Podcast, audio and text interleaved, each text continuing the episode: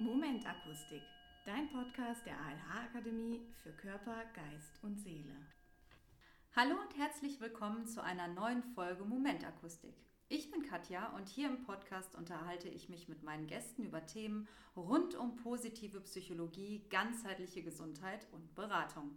Für unsere erste Folge ein achtsames Zwiegespräch möchten wir mit euch gerne in das Thema Achtsamkeit eintauchen. Passend dazu habe ich mir meine Kollegin Caroline de Jong zum Gespräch eingeladen. Sie wird uns nicht nur einen Einblick in die Achtsamkeit geben, sondern auch eine erste praktische Achtsamkeitsübung mit uns hier im Podcast machen. Liebe Caroline, ich freue mich sehr, dass wir dich heute als Gast in unserem ersten Podcast begrüßen dürfen. Du bist nicht nur Psychologin, Tutorin und Dozentin an der ALH-Akademie, sondern auch Körperpsychotherapeutin, Yogalehrerin und Achtsamkeitstrainerin. Und du hast die Ausbildung zur Achtsamkeitstrainerin für die ALH-Akademie mitkonzipiert. Dieses Thema begegnet uns heutzutage ja an vielen Stellen und man hört und liest so einiges darüber. Magst du uns vorab einmal erzählen, was wir uns eigentlich unter Achtsamkeit vorstellen können? Ja, hallo erstmal. Schön, dass ich da sein kann. Ähm, ja, also Achtsamkeit, was können wir uns darunter vorstellen? Ich glaube, in Deutschland ist es ein Begriff, der wirklich sehr breit benutzt wird. Wenn wir jetzt an Achtsamkeitstraining denken, mhm. dann ähm, geht es um das Präsentsein im Hier und Jetzt. Die Aufmerksamkeit immer wieder zurückzubringen, was jetzt in diesem Augenblick gerade ist. Und sich darin äh, zu verankern, zu erden und ähm, ja, auch ein Stück zur Ruhe zu kommen. Da haben wir jetzt erstmal einen guten Eindruck, was Achtsamkeit im Grunde ist. Gibt es irgendwas, was Achtsamkeit nicht ist? Oder sagen wir, das ist keine Achtsamkeit, steht auch drauf, ist nicht drin? Ich, ich bin da gerade bereit, meine eigene Auffassung von der Achtsamkeit zu erweitern und zu lockern. Ähm, hätte man mich das noch vor zwei Wochen gefragt, hätte ich gesagt, ähm, oder noch vor einem Jahr gesagt, hätte ich gesagt, Achtsamkeit ist nicht das, wie ich es viel in Yoga-Zentren oder auch in zwischenmenschlichen Gesprächen höre, ne? wenn jemand vielleicht unterbricht, dass er dann sagt, oh, das war jetzt nicht achtsam, das ist mir öfter mal begegnet, dass mir was gesagt wird oder mhm. in Yoga-Zentren habe ich gerne auch Schilder gesehen, wir bitten um Achtsamkeit und das hieße dann, die baten dann um Ruhe, die baten um Sauberkeit, die baten um Rücksichtsnahme und das sind alles Aspekte, die im buddhistischen traditionellen Sinne, also das Englische ist da einfach nochmal eindeutiger als das Deutsche. Im Englischen gibt es diesen Begriff Mindfulness mhm. und Mindfulness heißt wirklich gegenwärtig sein im Hier und Jetzt. Und das bezieht sich, man kann total mindful also ganz präsent seinen Dreck irgendwo liegen lassen. Man kann ganz präsent und entschlossen jemanden unterbrechen. Also es sagt nichts über, über das Wie aus oder über das Was aus, also mhm. welches Verhalten ich zeige, sondern ähm, wirklich mit welcher Geisteshaltung ich das tue. Okay. Aber, das muss ich nochmal sagen, Wikipedia sagt im Deutschen dazu, Achtsamkeit hat diese beiden Aspekte, to care for, also das sind diese Aspekte Rücksichtnahme auf andere und Mindfulness, wobei im Achtsamkeitstraining es wie gesagt eher um Mindfulness geht. Und das ist zumindest mein Anliegen. Ähm, gibt es eine andere Achtsamkeit jetzt in der aktuellen Situation? Also gibt es Achtsamkeit in Krisen und Achtsamkeit in normalen Situationen? Macht man da einen Unterschied? Also spontan würde ich sagen, nein. Mhm. Ähm, Achtsamkeit geht immer um das Wahrnehmen des gegenwärtigen Moments. Ähm, es ist etwas, viele Menschen kommen zur Achtsamkeit durch eine Krise, oftmals durch persönliche Krisen. Mhm dass man sich einfach Unterstützung äh, sucht, wirklich schaut, wie kann ich, was kann ich für mich tun, um mich besser zu fühlen. Also insofern gibt es da vielleicht einen Zusammenhang. Ähm, und wenn mit Krise jetzt eher so das, die jetzige Situation gemeint ist, die Corona-Situation, ähm, dann gibt es da schon für manche Menschen vielleicht, sage ich mal, auch einen begünstigten Faktor. Also ich sage ganz bewusst für manche Menschen, mhm. sind ja viele einfach auch sehr stark von der Krise betroffen, dass vielleicht ja. Menschen erkrankt sind, vielleicht sogar im Sterben liegen oder auch wirtschaftlich ähm, Menschen stark darunter leiden und so viel, Mhm. viel mit Ängsten und Sorgen zu tun haben. Ja. Für die ist es sicherlich einfach eine große Herausforderung, vielleicht ein Motivator zu gucken, wie die persönliche Krise, zu Mhm. gucken, was kann ich in der Zeit für mich tun. Ähm, und das andere ist, wenn man jetzt nicht mit diesen ähm, schwierigen, ähm, herausfordernden Emotionen so viel konfrontiert ist, dann kann die aktuelle Situation auch eine große Unterstützung sein, weil durch die ganze Lahmlegung ähm, Ja. es einfach Mhm. auch zu einer kollektiven Entschleunigung gekommen Mhm. ist. Und äh, dieses kollektive Entschleunigen ähm, kann uns helfen, uns nochmal leichter dem Hier und Jetzt zuzuwenden. Ja, das ist ein schöner Gedanke, dass man daraus auch was Positives ziehen kann, Hm. beziehungsweise da versucht, das Beste draus zu machen. Wie bist du denn eigentlich zum Thema Achtsamkeit gekommen und was ist dir da besonders wichtig? Was schätzt du da besonders dran an dem Thema Achtsamkeit? Also ich bin zur Achtsamkeit äh, gekommen, ohne dass ich damals wusste, dass es Achtsamkeit ist. Ähm, ich habe damals in Amsterdam studiert und ähm, war einfach viele Jahre im Ausland und auch gerade in der ersten Zeit sehr auf mich allein gestellt. Und wie bei vielen Menschen war es auch bei mir einfach eine persönliche Krise, Mhm. ähm, die mich das Yoga haben entdecken lassen erstmal. Und ich hatte eine Yoga-Form geübt, bei der es ganz viel um eine körperliche Wahrnehmung ging. Ich hatte dann auch noch ähm, eine Psy- Körperpsychotherapie-Richtung kennengelernt, wo es auch Mhm. wieder um körperliche Wahrnehmung ging. Mhm. Und ich fand das damals faszinierend. Also ich hatte Phasen einfach auch mit viel Grübeln, mit vielen Gedanken und habe irgendwann entdeckt, wenn ich mich einfach auf meinen Fuß konzentriere und in meinen Fuß hinspüre, dann ist es sofort anders in mir. Also mein Kopf sucht ganz Zeit nach Lösungen und irgendwie hat er sich daran zermahlen. Ich wusste halt nicht den Ausweg aus ähm, meiner emotionalen Lage damals und merkte aber, mein Fuß spüren ist ein Ausweg für den Moment. Und damals wusste ich noch nicht, dass es Achtsamkeit ist, aber es Mhm. hatte mich total fasziniert und Erleichterung gebracht, dass ich zu der Zeit sehr viel, auch in meinem Alltag und auch über Yoga und so weiter, ähm, vor allem Körperwahrnehmung geübt habe und damit Achtsamkeit geübt habe. Ja, du hast damals Psychologie studiert, auch schon, warst also schon in dem Bereich drin. Du hast gerade gesagt, eine spezielle Form von Yoga. Gibt es da einen Namen? Manche Yoga-Richtungen haben ja spezielle Namen. Interessiert vielleicht auch unsere Zuhörer, was das war, den ersten Kontakt. Weißt du, was irgendwas Spezielles? Es war so speziell, dass sogar die meiste Yoga-Szene es nicht kennt. Irgendwann habe ich gehört, es heißt Somatic Yoga. Es war ein, ähm, Mhm. ein Yogalehrer, der Body-Mind-Centering, das ist eine Art von Körperarbeit von den Somatic Movements, Feldenkreis, Alexander-Technik gehören da rein, als auch Mhm. ähm, Body-Mind-Centering, wo es ganz viel ums Erforschen des Körpers geht. Mhm. Und ähm, das hat mich total fasziniert, dieses Kennenlernen des Bewegungsapparats. Und für dieses Forschen, das ist ganz viel dieser Anfängergeist, den es in der Achtsamkeit auch ist. Mhm. Ähm, nur dann ganz konkret auf deine Bewegungen. Also mal, wir haben Körperflüssigkeiten erforscht, wie die sich äh, funktionieren, welche unterschiedlichen Möglichkeiten an Erdung es gibt und Mhm. an Beziehungsader. Also es ist wirklich in den minutiösen äh, äh, Bereich hinein. Und ähm, genau, das habe ich im Yoga kennengelernt bei dem äh, Yogalehrer Leo Peppers. Aber ich glaube, der ist im Mhm. deutschen Raum nicht bekannt. Ja, du machst ja auch äh, in unserem äh, Retreat, was ja Teil des Achtsamkeitstrainer ist, machst du ja auch so ein paar Yoga-Übungen. Deswegen frage ich ganz konkret auch einfach mal nach. Das sind, glaube ich, auch mal immer mal ein paar Ausblicke, die du da nochmal gibst oder wo du Sachen aufgreifst aus dieser langjährigen Erfahrung, die du ja auch hast. Ne? Ja. Genau, wobei diese Body-Mind-Centering-Prinzipien, das ist schon sehr speziell. Da gebe Mhm. ich zwar äh, Workshops zu, aber das mache ich jetzt nicht im Rahmen der Ausbildung, sondern da wirklich habe ich mich auf achtsamkeitsbasierte Übungen, die einfach sind, also wo man Mhm. aber trotzdem über ganz schlichte Bewegungen und Übungen einfach nochmal diese Aufmerksamkeitslenkung zum Atmen, zum Körper unterstützt wird. Ne?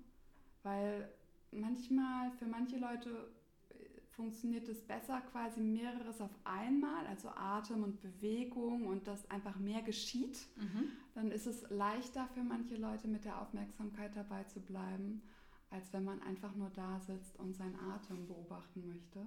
Ja. Dann gibt es viele Geister, Minds, die da abschwirren oder schneller abschwirren. Hat das nicht auch so einen speziellen Namen, irgendwie Monkey Mind oder irgendwie so? Man spricht immer vom Monkey Mind, genau. Das soll beschreiben, dass so dieser Affengeist auf Deutsch, dass einfach unser, unser, vom Gehirnbau sind wir einfach so gemacht, dass wir mit den Gedanken bei den Ruhephasen schnell auch in die Zukunft abschweifen oder in der Vergangenheit verharren und dieses wirklich, dieses, dieses Fokus, und das ist, darum geht es in der Achtsamkeit, immer wieder den Fokus wirklich auf das Hier und Jetzt zu richten und da wirklich die Gehirnregionen auch für zu trainieren, ähm, dass das leichter fällt. Wobei ja. es ist ein stetiges Üben. Also Tiere und Kinder haben noch einen großen Vorteil, die haben einen anderen Gehirnbau, die haben noch mal mehr Hier- und Jetzt-Verankerung, aber wir mit unserem ausgebildeten Kortex, also die Großrinde, Rinde mit ihrer Reflexionsmöglichkeit, hat auch die Tücke des Abschweifens. Wer kennt das nicht? Das ist uns wahrscheinlich allen sehr gut bekannt. Ja, dann wäre jetzt eigentlich so mal das Thema, du bist ja als Trainerin auch sehr viel unterwegs. Ähm, du hast viel Erfahrung, wir haben ja gerade schon über die Seminare gesprochen und du hast auch gerade schon angesprochen, dass du ja auch selber Kurse gibst und auch extrem viel Erfahrung da hast. Du gibst nicht nur Kurse, du gibst Seminare, du gibst ähm, ja auch größere Kurse, kleinere Kurse, auch Beratungen, das alles ist ja bei dir möglich. Und du hast also ähm, viel einfach Input und Erfahrung sammeln können. Und ähm, funktioniert Achtsamkeit denn für jeden? Wenn wir uns jetzt wirklich so jemanden vorstellen, passt das für jeden? Kann ich das jedem empfehlen, meinem Ehemann, der gar nichts davon hält und der sagt, hau mir ab mit sowas. Oder für jemand, der es noch gar nicht kennt. Ist das auch für solche Leute? Also grundsätzlich würde ich sagen, ja, Achtsamkeit ist was für jeden. Also mhm. jeder unser, und wir haben ein plastisches Gehirn, also unser Gehirn ist formbar, trainierbar wie so ein Muskel ungefähr und damit kann es jeder üben. Mhm. Ähm, ich glaube nicht, dass es für jeden etwas ist in jedem Moment. Also ähm, einerseits aus therapeutischen Kontexten weiß ich, dass ähm, Kliniken, die mit Achtsamkeit arbeiten, dass die gar nicht zu Beginn der Therapie, sondern erst am Ende, also mehr als Präventivmaßnahme, ähm, mhm. Achtsamkeit anbieten. Okay. Ähm, in meiner eigenen Erfahrung ist es aber ist es auch so, dass ich den Eindruck habe, da spielt so vieles eine Rolle. Ne? Also dass ich, ich persönlich, ich empfehle gar nicht jedem Achtsamkeit, mhm. sondern je nachdem, was ich an jemandem wahrnehme, wie deren Spannungsniveaus, wie die gerade drauf sind, wie auch vielleicht Lebensumstände sind. Also ich sage ja. auch aus meinen eigenen Erfahrungen, ich hatte Phasen, wo ich, wo wirklich so Achtsamkeit mein Werkzeug Nummer eins war und wo, wenn es ganz schlimm war, dann einfach Achtsamkeit üben, so nach dem Motto. Mhm. Ähm, aber ich hatte auch Phasen, wo diese Werkzeuge für mich nicht mehr funktionierten und ein anderes Werkzeug besser griff. Also insofern würde ich da wirklich ähm, sagen, prinzipiell ja. Und gleichzeitig, wenn es nichts äh, für jemanden ist, vielleicht jetzt die Zuhörer, wenn es nichts für dich ist, das heißt nicht, dass du falsch bist oder was falsch machst. Vielleicht ist es gerade nicht das passende Werkzeug für dich jetzt in diesem Moment. Das ist was anderes dann für eine Phase. Jetzt fragen uns natürlich alle, wie können wir Achtsamkeit vielleicht in kleinen Schritten jetzt schon integrieren, ohne äh, direkt äh, ja, einen Kurs zu machen oder sowas? Gibt es vielleicht so einen abschließenden Tipp, wie wir jetzt als Einsteiger damit beginnen können, wenn man noch so ganz äh, jungfräulich ist und einfach sagt, so, ich möchte jetzt gerade äh, Achtsamkeit machen, gleich. jetzt sofort in diesem Moment wäre zum Beispiel bewusst den Atem zu spüren einfach mal einen bewussten Moment innezuhalten. Aber oft ist meine Erfahrung, dass man so ein bisschen eine längere Einheit braucht. Also gerade wenn man sehr geübt ist, dann ähm, kann es kann wirklich so ein Atemzug oder zwei schon stark helfen zur, zur Regulation oder wieder zurückzukommen ins Hier und Jetzt. Mhm.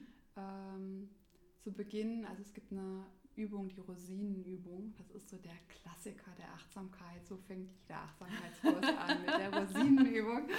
Ähm, und äh, ja, wenn du Lust hast, wenn ihr Lust habt, können wir es gerne mal machen. Ja? Ja, total. Also man kann auch ähm, die Rosinenübung mit einem anderen kleinen Gegenstand nehmen, also mit einer Schokolade, mit einer Cranberry, mit einer Nuss. Das ist vom Objekt unabhängig. Ich habe es auch mal mit Mandarinen gemacht.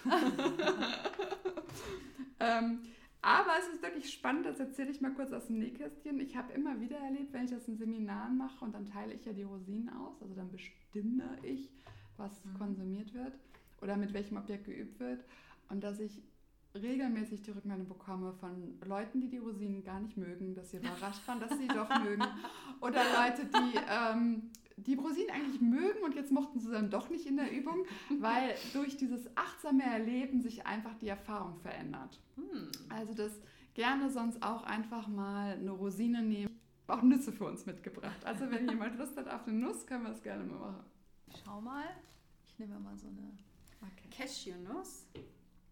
So, halten wir jetzt erstmal in den Händen und dann Und wer, Schauen wer wir mal. üben möchte, ähm, also man kann zwar theoretisch sitzen, man kann duzen. Ich selber bin immer ein Freund von Duzen in Anleitungen.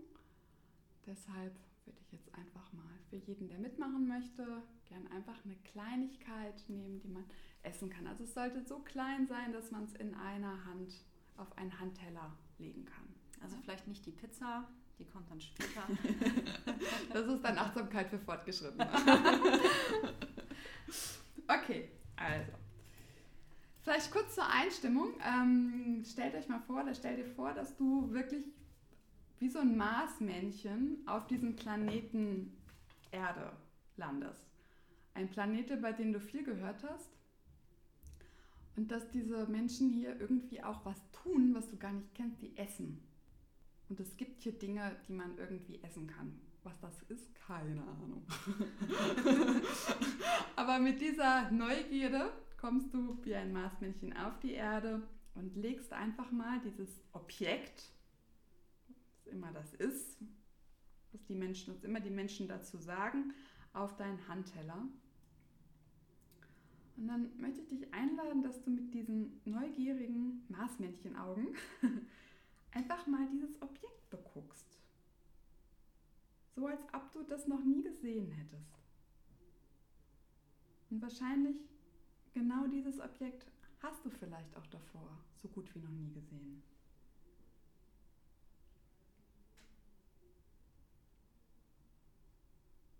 Schau dir so an, die Farben, die unterschiedlichen Spiegelungen des Lichts in diesem Objekt.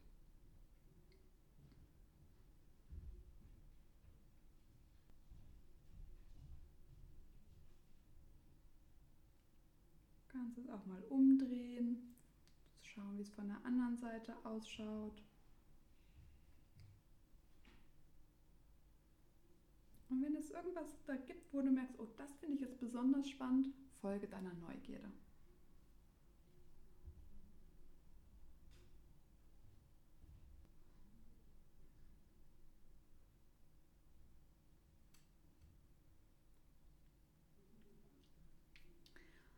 Und dann nimm mal einen Zeigefinger und fahr mit deiner Fingerkuppe mal über dieses Objekt.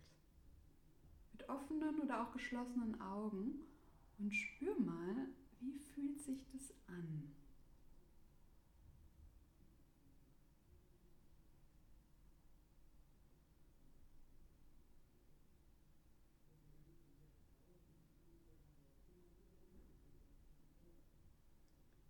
Wie fühlt sich die Oberfläche an?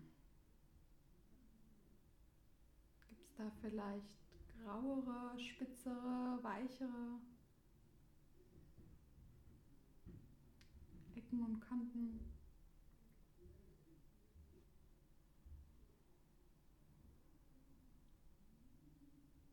Macht es einen Unterschied, ob du mit Augen zu oder mit Augen auf spürst?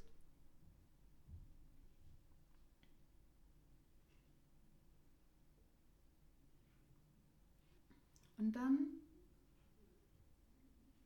wenn das Objekt klein genug ist, nimm es mal zwischen deine Hände, dann zwischen deine Finger, so Daumen und Zeigefinger.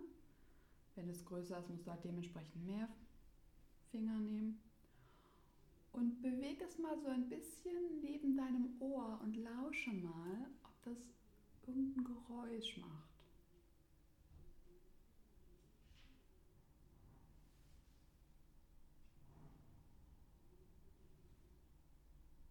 Du kannst auch gern einfach mal die Ohrseiten wechseln und mal schauen, gibt es einen Unterschied zwischen rechts und links.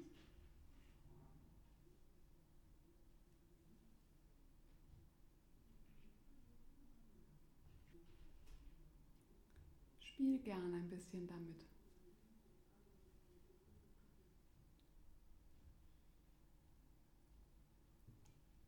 Okay, und dann leg es mal unter deiner Marsmännchen-Nase und rieche mal. Nimm einen bewussten Atemzug. Wie riecht dieses Objekt?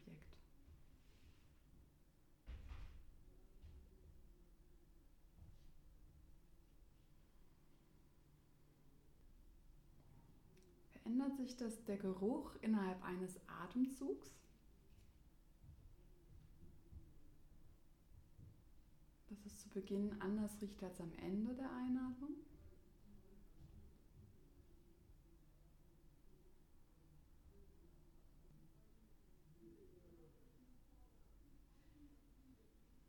Und spür auch mal in deinen Körper hinein, was löst dieser Geruch in dir aus?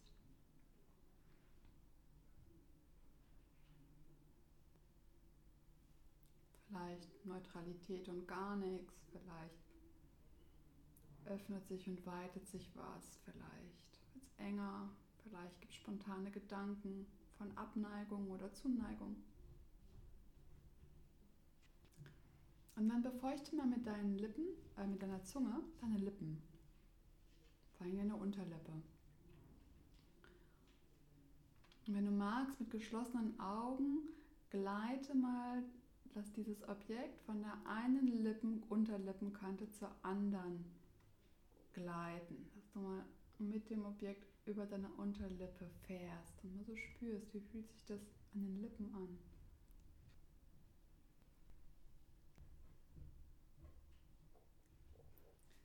Und wenn du das einmal gemacht hast, dann geh mit deiner Zunge über die Unterlippe und schmeck mal, ob es da schon irgendeinen Geschmack gibt.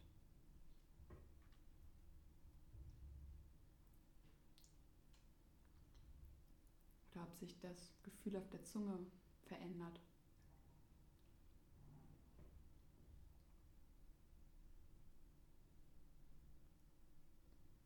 Als nächstes gib das Objekt, wenn du kannst, oder einen Teil des Objektes, je nachdem wie groß es ist, gib es in deinen Mund.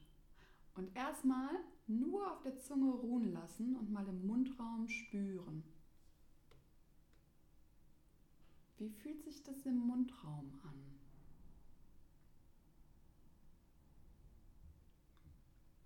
Ohne noch zu beißen, erlaube ruhig auch der Zunge, damit zu spielen, es zu erforschen vielleicht einen Speichelfluss, Impulse zu beißen.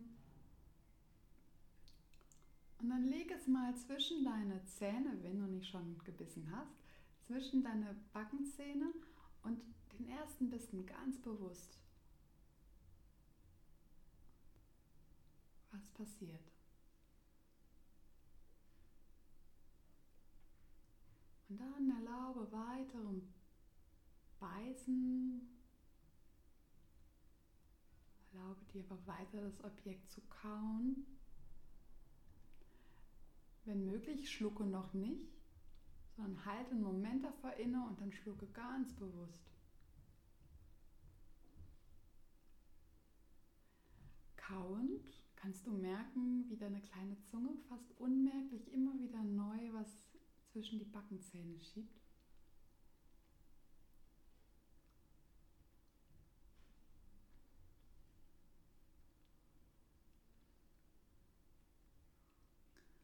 erlaube dir so in deinem Tempo dein Objekt oder den einen Bissen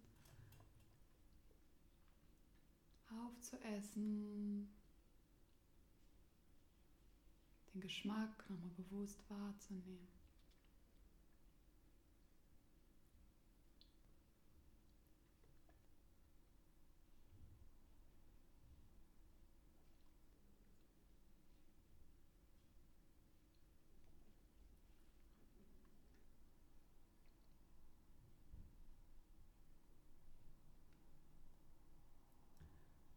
Und wenn der letzte Bissen runtergeschluckt worden ist, dann spür noch mal nach.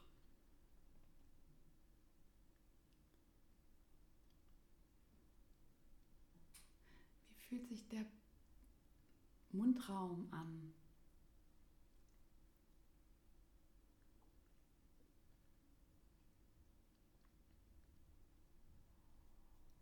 Gibt es im Nachgang noch so ein Echo des Geschmacks, vielleicht noch so ein Nachgeschmack.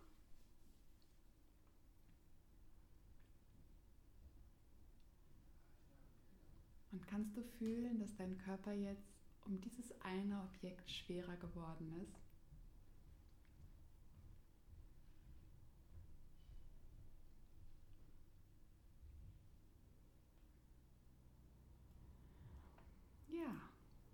Das war die Rosinenübung. In Kursen frage ich jetzt immer gerne dann auch die Erfahrungen ab, was Leute erlebt haben. Hm. Ja, erstmal vielen, vielen Dank für die Übung. Also ähm, ich bin immer wieder erstaunt. Ich kannte die Übung schon von dir. Von daher war es jetzt nicht mein erstes Mal, aber wie intensiv das ist und wie schön ich auch als Nebeneffekt natürlich habe, wie man zur Ruhe kommt. Ne? Mhm. Es ist also, man spürt wirklich genau, man ist da ganz bei dem, bei meiner Cashew-Nuss und ähm, man, man zettelt sich wirklich, man ist danach, ist so ein bisschen wie so ein Kurznickerchen. Ne? Mhm. Ne? Also wirklich ein sehr angenehmer Effekt und natürlich dabei ja, da kommt man so ganz an so die großen Probleme. Auf einmal hat man so mit den kleinen Dingen zu tun oder guckt sich wirklich das Objekt an und ist dann da wirklich drinnen und merkt, wow, da schmecke ich was oder es fühlt sich lustig an oder stimmt, ich habe den Impuls zu beißen oder jetzt hast du gesagt, merkt ihr eigentlich, was die Zunge in dem Moment macht und das sind so Dinge, die im Alltag ja total untergehen. Ja, genau. Also Achtsamkeit geht immer wieder ins Erleben, Erleben des Hier und Jetzt. Mhm. Ne? Und darin kann es sein, dass man wirklich zur Ruhe kommt.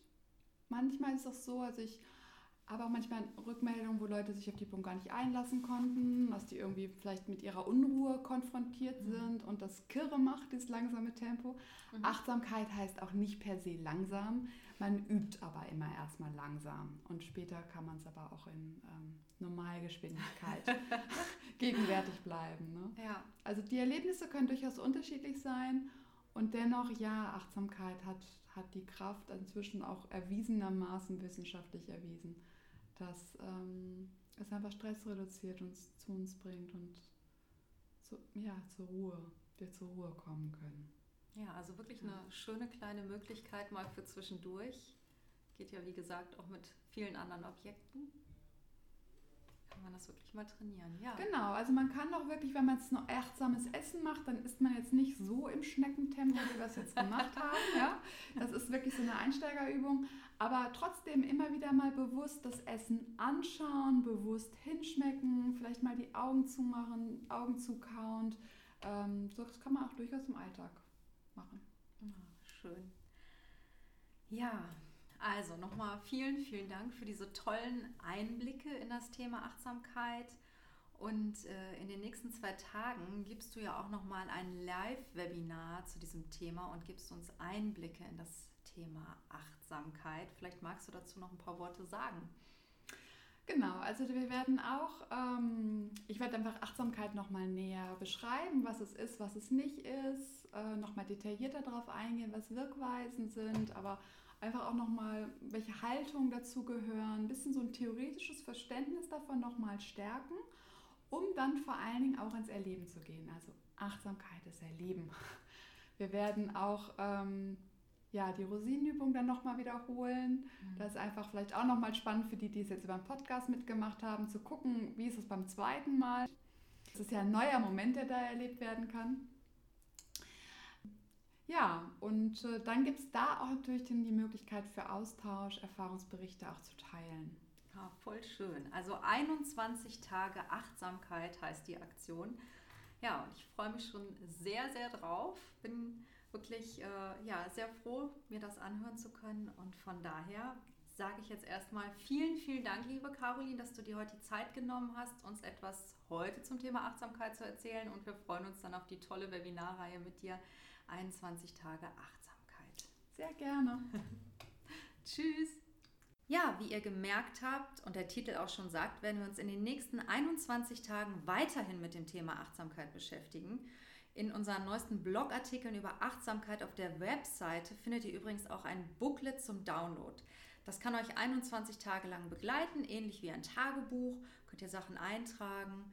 Ja, und in unseren Instagram Stories begleiten äh, wir euch auch mit verschiedenen Achtsamkeitsübungen. Und wir haben in den nächsten Wochen nochmal das Thema Achtsamkeit in Beziehungen, auch sehr spannend in der aktuellen Zeit. Und natürlich auch den Umgang mit Kindern. Was kann da die Achtsamkeit bringen? und äh, wie kann sie da nochmal unterstützen zu einem schöneren Leben.